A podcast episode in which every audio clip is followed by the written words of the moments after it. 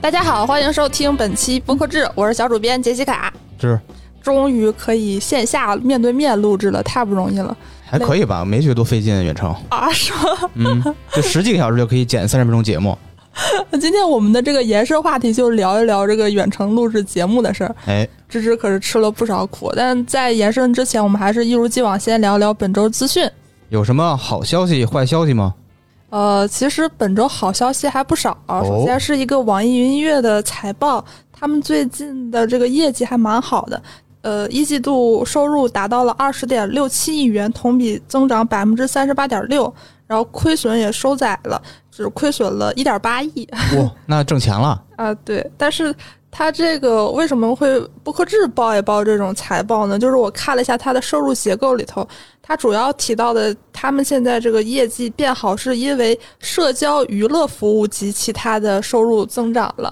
社交娱乐服务对，但简而言之，反正就是说音频直播很挣钱 啊，我都不知道网易有这个音频直播啊。就是你可能用网易云听歌听的比较少，比如说网易云的特色就是评论区嘛，对，然后你以前点评论区可能只能看到评论，现在你点进去要能看到那种奇怪的一行字儿，然后点进去就进入到那个人的直播里了。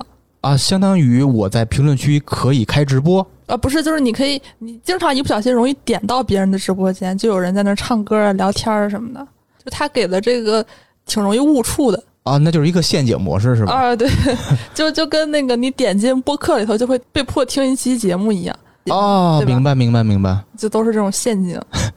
但是可见还是直播比较挣钱。呃，喜马拉雅、荔枝。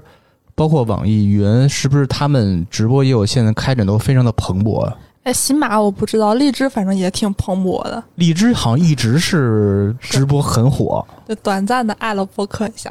然后网易云这个跟播客相关的是 UGC 播客内容覆盖总用户群达百分之二十，嗯，其实有点低，我个人感觉，就是你想那么大一个 tab 都是给播客的，但只有百分之二十的用户才使用播客，可见这个用户习惯是很难养成的。 我觉得还是需要时间，因为网易最早最早，包括现在也是吧，音乐占很大比重。后来现在咱们看到有直播了，包括播客这块儿也是需要一些发酵的。需要时间吧。嗯，然后还有一个小事儿，就是之前我一直以为新事项光之来处出的很多节目是小宇宙独家的，嗯，但是最近才知道，其实并不是。他们最近的节目也可以在喜马上听到了。啊，光州来处出品的节目就是沈一斐的播客、梁永安的播客、徐继林的播客，都是这种大咖。哦，以前在喜马拉雅好像确实没有看见过他们节目有更新什么的哈。啊，对我一直以为沈一斐是小宇宙独家呢。嗯、啊其实不是是吧？啊，对，哎，我特别喜欢沈一斐老师。我也是，声音特别的好听，特别的温暖，特别让你让大姐姐 就是带你学知识那种感觉。原来是个迷弟，没看出来。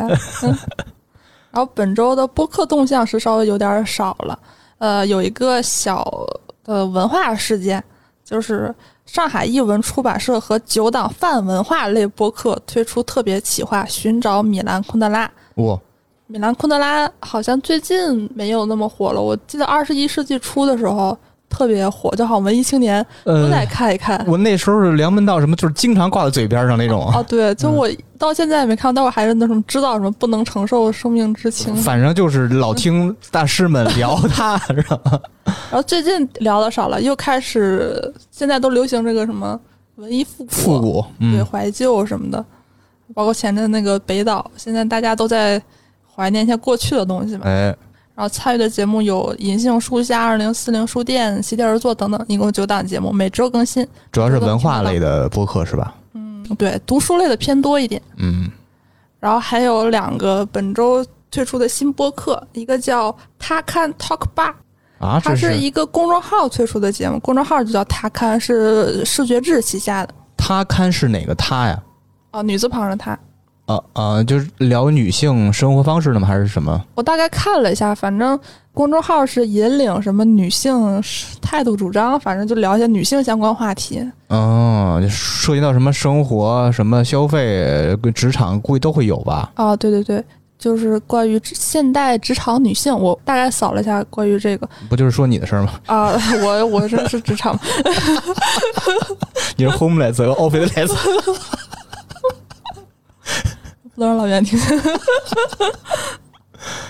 然后这个他看 Talk Bar 也是可以在各大主流音频平台上收听，什么喜马、小宇宙都有。然后是双周更新。嗯，然后最近还有一个新节目就是《万文艺哦生活》，他们也做播客了。万事就韩寒哦，他们以前呃也不是以前，应该现在也有吧？一个 A P P 就每天给你推送一篇文章啊，嗯一个什么，天天那时候看的还挺来劲的。已经很多年了，我记得这 app。嗯，他们这个节目叫《外衣火了》，我一听这个时候我就想到另一档播客叫《红了再说》，小红书做的，万一火是不是就是谐音梗了？啊就是万，不是就是啊，你这么说也对，嗯对，但它它都都是中文，啊，就是就是咱们理解的万一火了那个对，词。它没有什么 O N E 衣啊，火了，就是很这 还行， 啊，对，就觉得怎么现在大家起名儿，就我之前聊那个播客名称，就觉得大家都不太自信， 都特谦虚。我觉得现在大家就是流露出一种轻松、就是放松的状态，就就是有点偏沙雕的感觉，但哦是又是一个很大的一个文化背景的一个机构去做。啊，我跟你解读不一样，我觉得他们是预期挺低的， 就万分之一的概率我们能活，就有一点儿那个。放低姿态挺好的。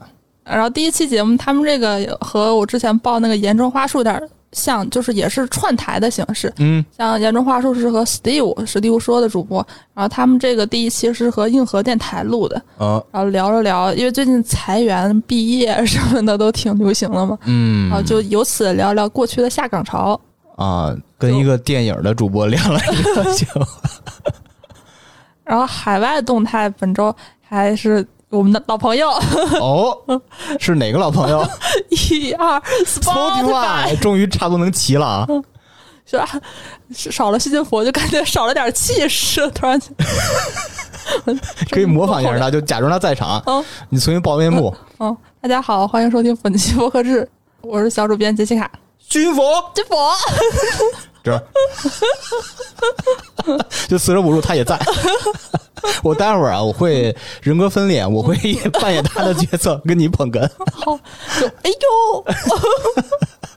呦， 哦，这个海外动态，首先呢是一个小挺小的功能，就是 call to action，哦，又又整整整彪蛾子了。就是之前这个功能不是只面向美国开放嘛，嗯现在在英国、加拿大和澳大利亚的人也可以用了，广告主和创作者都可以。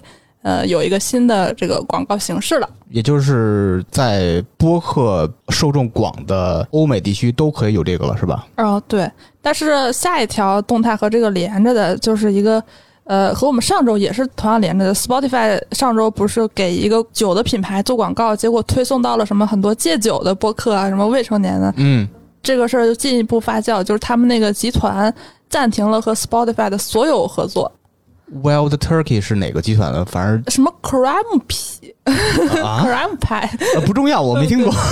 呃反正就是公司声明说，我们对 Spotify 非常失望，嗯暂停了和他所有媒体的合作，等待调查结果。可见这事儿挺严肃的，我没当有然想那么多。 我就觉得嘛，咱们上周聊这话题，你觉得是一个小事儿，但是我真实表达观点，这事儿挺大挺大的，而且会持续发酵，就跟乔大根儿之前那感觉似的。哇，因我为估计下周还有新的这个事件发生。经常你比如小时候去什么游戏网站或什么，就看到很多奇奇怪怪的广告什么。你知道现在这玩政治正确玩的多狠嘛？哦所以现在只能是这样。是的，从小到大已经习惯了，就是我就是感觉已经养成那种什么广告都都无所谓、都无视的那个，所以我没想到会有这么大的影响。因为他们现在别管是短视频还是音频，还有其他媒体的，就就细分的受众分得很细很细，这会直接影响他们的受众的。哎，反正我还是盼着 Spotify 好一点点吧。嗯，咱们可以收购它是吧？对， 你可以趁它出什么问题，然后股价特低的时候你收 购它，便宜。没问题。嗯然后最后一条动态也是和上一周其实是有一点联系的。哦，上周 聊了那个一个报告嘛，就是油管什么播客视频化，其实那个报告涵盖了很多方面，但是后来包括呃咱们的评论区啊，还是咱们那个播客群，大家都在聊播客视频化这个事儿。嗯，然后本周又一个机构和上一周不是，嗯我不知道是不是油管直接花钱了呀，反正另外一个机构也做了一个这个播客视频化相关的报告，是谁呢叫 Pod Track。 ？Pod Track，嗯，他们这个以前我们也偶尔报一下，他会做一些播客的数据分析，嗯然后他调查了一下，在他们那儿那个排名前二百五十的播客，因为他们不同的平台算法不一样。然后他们说，呃，这个很正常，就是油管是最适合发布播客视频的平台，哎这很正常。哦，对，他这个还蛮好，他定义了一下什么叫那个有视频的播客，就是通过 RSS 分发的节目，同时还上传了油管的，就属于这个定义内。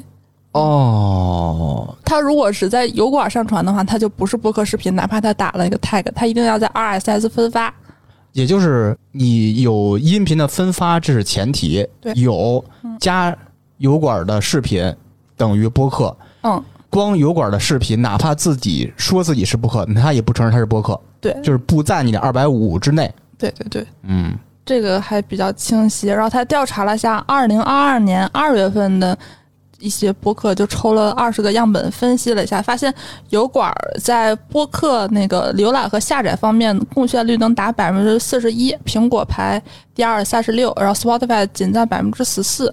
然后在听众拓展的方面，油管能占百分之三十五，苹果三十三，Spotify 百分之二十，就可见这个 Spotify 被油管吊打，最哎呦近总有这个趋势。那这个信号，国内的也要抓住这个机会，因为我是从上上个月开始关注，我在油管特意搜一下咱们国内一些稍微头部点的播客，发现做的并不多，但是慢慢的上个月开始已经搜到很多了，大家已经开始往油管跑进军了。哦，那看来油管是真的在使劲儿了，是吧？对对对，平台发力了，这么看，我觉得跟油管的一些激励政策是有关系的吧？毕竟它的那个激励还是相当可观的，是吧？嗯？对，我觉得这个可能对国外的参考作用有有限吧，是吧？就就大家可以把自己的视频传到油管上，但是可能传到国内的其他视频平台，我我觉得还是不甚乐观。大家其实现在啊，什么方法都想试一试，他不知道就哪条道儿走得通，都想有这个路就走一试试。嗯，对，就怕没没有路，是吧？对失败了，就是你好歹给大家指了一个突围的口儿，嗯，人总是需要一些希望的，哪怕是渺茫。哪怕是细菌佛，哎哎，呃，吉卡下边是什么消消息？本周资讯环节 没了非常简短。最近真的播客动态，就昨天和老袁，我们特别发愁，嗯差点儿就要停更了，因为差点没停更。 差点儿差点儿要停更 了。然后我现在听完新闻，嗯，这个知代这还挺幽默，啊老玩的谐音梗。然后啊我觉得你学习学佛那个精髓就是变成那种大傻子， 嗯，继续。呃，本周这个延伸话题就聊一聊远程录制那些事儿。妈呀！上周那个我给芝芝打电话，本来是聊工作的事儿，我就感觉她整个人都特别崩溃。 她这剪节目都是远程录的，是吧？正常啊，我我跟大家捋一下我们的时间安排。上周啊，就因为上周是远程嘛，我们是应该是两点多开始录制。就先不说杰西卡她的录制环境有多么的恶劣，在电梯那儿跪着录，也不说有多少噪音，环境多么嘈杂什么的，不说这个，啊我们是两点多开始录，呃，实际成品应该也就是三四十分钟吧。 哦，不长，反正不长，实际我们录过五十多分钟，中间有砍掉很多就是噪音。噪音的问题吧。那期节目上线是晚上十二点多，哦，是我中间就没停，就可见远程有需要耗费多大的精力去搞。啊，这个对比其实可能这么说还不够直观。就平常芝芝剪播客制也就两个小时，到头了，对节目虽然不是很长，但是剪辑的就是嗯不需要那么多复复杂的，就剪掉一些零碎儿哦这就可以是。你知道远程最麻烦在哪儿吗？待会儿咱可以细说啊。嗯，然后我就觉得远程录节目真太痛苦了，身心俱疲，嗯，而且就觉得，呃就我做事儿总会有这个痛苦，就是做不好就很难过，就觉得其实上一周聊那个话题有很多可以展开的，就是限于远程和那个奇怪的环境都没法展开，挺痛苦的。我 特别是听到那个叮哔哔哔哔，啊，我回听的时候，我觉得挺后悔，我觉得应该跟大家说一下，说不要戴耳机收听。其实外放的话还好，但是戴耳机就挺难受的。其实挺但难是受的，大家默认都是戴耳机听播客嘛，啊、对，这这个很难公放。嗯那、还好，播客制是这个适合全年龄段收听。 但是我在想，远程录播客它有没有什么优势呢？有啊。比如 的话，好难想。如果你对远程最大的优势，我觉得就是那些时差党，嗯，比如说，哦对嗯、不在一个不国家，在一个时区的，只能远程的，这样能互相救回来就可以录制。哎，好像也只有这个唯一的优点。就我就觉得远程的这个痛苦之大的，我想想我都我都吐，怎么怎么能展开说呢？就是很多节目最近都停更了。嗯，就是我跟芝芝刚才还在聊，就是很多节目它没法远程录，你比如说闲聊，对，呃，闲聊你就是怎么能线上录制呢？那可以就是邀请三十位观众 在线上看，哎，我怎么好像记得好像有有一次闲聊是这么录的是吗？哦，但好像就是效果就是。 你要是吧收每一位听众的呃，不是观众的那个笑声吗？还是怎么着？我具体我忘了，那嗯个时候闲聊影响力没有这么大，我还没做博客制，那个时候有这么个印象，就肯定效果不好嘛，对，跟线下是没法比的。你除非是什么情况啊？比如说你还是在现场，你某一位，哪怕是台上的某一位主播是远程，他放一电视这那的，也能那么实现。嗯，你如果把观众搁在线上去欣赏那个，就完全没有这种氛围，对，那就不是闲聊了，好像、嗯变嗯成一个访谈类的节目。然后还有就是那种像 U 四 D 八，当然他们早就停了，就类似的节目嘛，肯定也没法远程录，没错，就没有那个氛围了。粗眉有那氛围，就像那个情景喜剧一样， 对，嗯它就是没有那个罐头笑声吧，就不对。情景喜剧正经的也不是罐头笑声，是真人。啊对，就是有罐头笑声的和没有罐头笑声，就带真人的和带罐头笑声就完全是两个感觉。没错，，没错，没错。太痛苦了，远程，我有一一有一腔苦水要吐，但好像又说不出口。 咱们先 说说远程的优势嘛。嗯刚才说了一个就是方便时差党，嗯，还有什么来着？没了吧？呃，你邀请嘉宾不在一个地区，嗯，这个可以能实现是吧？对，就是能打破一些空间的阻碍。嗯，但我觉得，其实像这种时差党，他们能做出来的播客比较好听，也是几个人比较熟了，对，大概率才能还录是得好需。要默契。如果你不在他们之前线下没有见过，就直接开始录的话，估计节目也不不怎么好听。嗯嗯嗯，那最近那个，虽然我们上一期录了一个特别失败的节目，但是我们还是想分享一下远程录制的经验。咱们失败只有一个点，就是音质失败了。干尸还是比较不错的，哦，呃，上一期的那个节目我觉得不太行，上上期是远程的，我觉得还可以。哦。聊什么了？忘了， 我也忘了。就听着至少不没有那么明显的远程的感觉。嗯嗯，这个芝芝有很多这个后期录制的经验， 后期录制的经验，后期剪辑的经验，我听的时候都神了。芝芝昨天跟我说，说她可以，她先录了一堆，嗯，哎，呃，就这个是一个小经验，可以跟大家分享啊。特别是这种有一个主输出，有一个捧哏的，我属于捧哏。杰西卡在输出很多东西，其实我需要做的只是回答嗯、哦、啊、 嘿。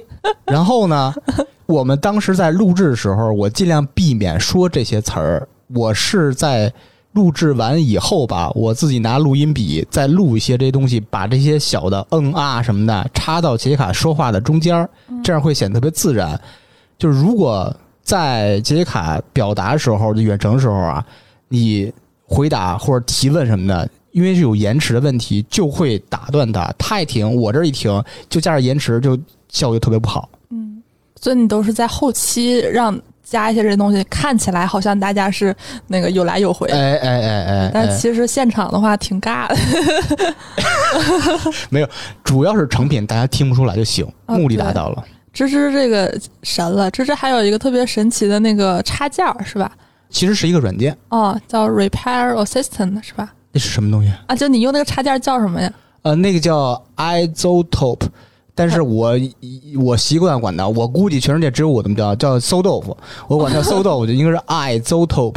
I Z O T O P E，嗯呃，iZotope RX，应该现在出了 RX 九了吧？我用的是八。这个软件主要的功能就是什么呀？修复。嗯，比如说你可以去混响，你可以去口水音，你可以去呃一些环境噪音，就各种修复音频的功能，它都会非常全。你刚刚说那个 Repair Assistant 还是叫什么？ ，Assistant，它是它一个和比较核心的功能，类似哦哦于 AI 修复。你哦明白把一个音频导入它那个软件里边吧，你选是一个对话，嗯还是个音乐，还是一个对话加音乐？你选完以后，它根据自己算法自动进行处理。嗯，嗯，我觉得像那个巫术一样， 听起来，听着特别高大上，其实特别难用，还是要针对，就比如说你上次那问题吧，上次有一个什么问题，就是你的你用手机，有可能是因为离着嘴有点远，就会造成你的干音原始的就会混响比较重，嗯，就听着就空间感太强了，特别是你能想象你在楼道里那种感觉啊，哦说话那种声空间特别强，混响特别重的时候，就用它那个叫对话去混响，哇，这个好用是好用啊，最难的在哪儿啊？特别特别耗时。嗯当时你那边的音频差不多是五十分钟左右吧，我去这个混响就用了两个多小时哎。那机器疯狂的 风扇转啊，太多混响了。这个是后期的一些，简直像魔法一样的方法。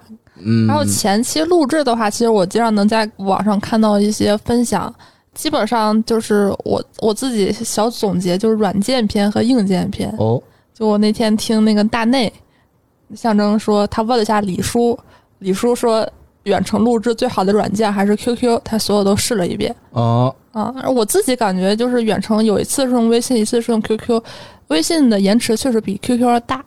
我觉得分，首先我推荐大家用四 G 或五 G 网络，嗯尽量避免用 WiFi，因为 WiFi 稳定性是比四 G 和五 G 要差一点的。嗯，这是第一点。第二点就是，如果你用四 G 和五 G 的信号以后吧，目前我得到的消息并不是 QQ 的，就是延迟最低。是什么呢？他们给我的反馈是什么呀？首先是 Zoom，嗯然后是腾讯会议，然后是微信、QQ 这么一个排序方法，就是很多人这么反馈的。我估计李叔说推荐 QQ 那是跟他的网络是有什么直接关系的。可能是，而且就是像咱俩录制的时候，只是用语音，嗯，呃，就还好。如果是因为他们录制的时候都是视频，哦，可能那个对于延迟的，他们要求又不一样。因为这个可能做节目的人应该都知道，就是听节目的人可能没有这么明确的概念。就是我们，比如说，如果我们在腾讯会议上，嗯就是录节目，但是我们其实并不用的是腾讯会议生成的音轨，嗯我们都得自己拿一个设备来录，这样才能保持这个音质。你直接拿那个软件上生成的那个回放是没法用的。我跟杰卡是怎么远程录制的，跟大家分享一下，也没有经验的可以参考啊。我跟杰卡用电脑连 QQ 或者连微信打语音电话，电脑打出，用电脑接入，分别两个人再用自己的手机开启勿扰模式，离嘴差不多是一拳头多的距离，录制自己单独的自己的干音嗯，最后干音汇总到我这儿，相当于两条干音就是。每个人用自己手机录哪个两条干音一拼，是这么一个流程。哦，对，我是直接拿手机直接那么录的。那天我看杰克瓦莹画了一个小漫画，就是他呃，如果是用你用耳机录制，就是你不是直接用手机，你想戴一个耳机，可能离得更近一点儿，或者是不方便架手机，最好不用无线的，用有线的。必须用有线耳机。呃，还就有一个有线耳机有一个什么风险啊？首先推荐啊，但是你要保证你的耳机处于一个完全静止状态。对你别玩儿它，你也别动它。我感受太多的了，就是无聊嘛，大家就说的时候容容易拿手搓嗯那个耳 机，这东西去不掉。还有一个什么啊？你表达起来激动了，就会什么呀？导致你的衣服刮你的耳机，嗯，就会有那种啪啦啪啦的声儿，这也不好 去。我看那个婉莹她分享一个方法，就是她耳机不都有个麦克嘛？嗯她她那个大家可以关注婉莹的极客，我我我怎么描述？就是在那个周围绕一下，就是把那个麦克架到你的那个对，下巴还是有上很巴？多人都看过那种视频直播吧，嗯，他们都是这么干的，就给反正就给固定住，就类似于叼着那个、啊那感觉。就反正就是你得最好用个什么东西给夹住，或者是 类对，似的。固定固定住，呃当然最好还是别用手机录。有设备尽量使设备。哦，是，但是确实，呃，上周有朋友那个在评论区推荐了一下那个设备嘛，嗯，我确实觉得以后像公社或者其他这种专门的播客公司要有两套预案。对，嗯、就比如说，如果一下子进入这个居家时期，那是不是每个人有一个类似于录音指南，嗯还，有这个录音设备，就是大家都有两套，会不会保险一点？哎，别盼着这事儿，那那反还是要感谢那位推荐的朋友，写的非常细啊，连型号和大概的价位都写了，非常感谢。对，然后我去搜了一下，然后买买不起。不是 不是别的原因，就是因为单纯穷。 对，特别特别感谢，但是确实这个钱是个问 问题，也没有在暗示的意思。 然后最后还有一个，我从听众角度最近的一个小思考，就是为什么就是不愿意听远程录的节目？嗯，其实你客观来讲的话，人还是那个人，内容生产方式也应该差不多。如果是成熟的机构的话，肯定就是有什么大纲啊，有前期沟通、前采呀、实际录制。如果是那样的话，其实一般来讲节目质量不会太低，可是嗯大家就是不愿意听，是为什么呢？是为什么呢？呃，首先这个音质确实是个挺奇怪的事儿，嗯就是这个我不知道有没有什么玄学，比如说我最近听大内听的多一点，大内的节目我就没有一期听出来是远程的，那说明啊，嗯。首先他自己主播这边能保证这个设备，第一稳定，第二音质好，最重要的是对面儿那个嘉宾也能相同保证这个，嗯所以再加上就是特别细致的后期的对轨拼轨。调一下什么这那的，对我估计也都是毫秒级的那种感觉，才能造成你这种没有那种远程的那种那个感觉。嗯，然后有的节目它一直都是远程的，也没什么感觉，就是它从第一期就是远程的，所以说就已经习惯了。但有的就是那种，呃，平常都是线下的，然后突然线上就觉得很难受。我觉得还是经验的问题，经验啊设备。就是可能听起来挺简单的事儿，其实后期要付出巨大的心血，是 吗？后期在滴血都是。哎呦，所以我每每大家必须在家里远程的时候，我都心疼这些做后期的小伙 伴，真的特我我觉得他们都是英雄。哎，居家办公后期还是，其实录节目的人可能会稍微轻松一点儿。嗯，如果是远程录节目，就有个优点，就是你不用再跟人哈拉，就不用再请人吃饭， 对，是吧？节省成本，对吧？但是节目确实是不太好听，确实是非常影响听感。我觉得这个可能就是，如果是平常和朋友聊天儿，如果是很熟的人，其实线上和线下，我觉得差别没有那么大。嗯，当然线下是更好，但是聊天儿的时候该聊的还是该该聊，就是不熟的人之间，这个就太恐怖了。其实有很多因素影响远程出来的节目效果。刚刚提到了，就是设备稳定性，就信号什么的，还有就是你说的你跟嘉宾的关系，嗯呃，还有一种是默契。嗯就很多因素，每一个因素，你知道就是什么，就是六角那个嘛，啊，每个因素都影响这整个的结果。哎，你觉得人数影响大不大？是不是人多了，基本上就不太可能好分你听搞啥，啊？像那种就是嘎嘎嘎那种的，哦你你搞不了线上，真不好搞。对，所以这个时候就告诉大家，就是如果你囤货的时候，别只囤一些 物质上的产品，请多录点节目。 我跟你说吧，差点儿就我们台啊，已经一个月没录节 目，我们存库货太存多了对。库存挺多，对康康还上呢，正常上呢。哎，我就是在家的时候，我就经常后悔，因为居家那前两天，我还在跟芝芝和幸福说，我说咱们要不要多录几期存着呀？然后就觉得说也不着急，但是可能比如说周二录的时候多录两期也就算了。嗯，结果谁能想到这么快，就是第二天就不能来公司，突然就园区不让来了。那就是特别遗憾那天，就是题外话啊，那天我美美的骑着自行车往公司 进， 走到一半儿接到走一半儿，杰卡电话来了，嗯，我说怎么了？嗯，不让进了。协调半天，确实那次特别严重，我就悻悻而去。那天还挺，就是我们在这个北京一个比较核心的 CBD 区域，我第一次看到去附近人这么少，因为只能骑车嘛，对就大街上竟然都没有车，对对对对，感觉穿越回九十年代的北京。赶紧回到正常吧，行，以上就是本期的节目，我们下周再见。拜拜。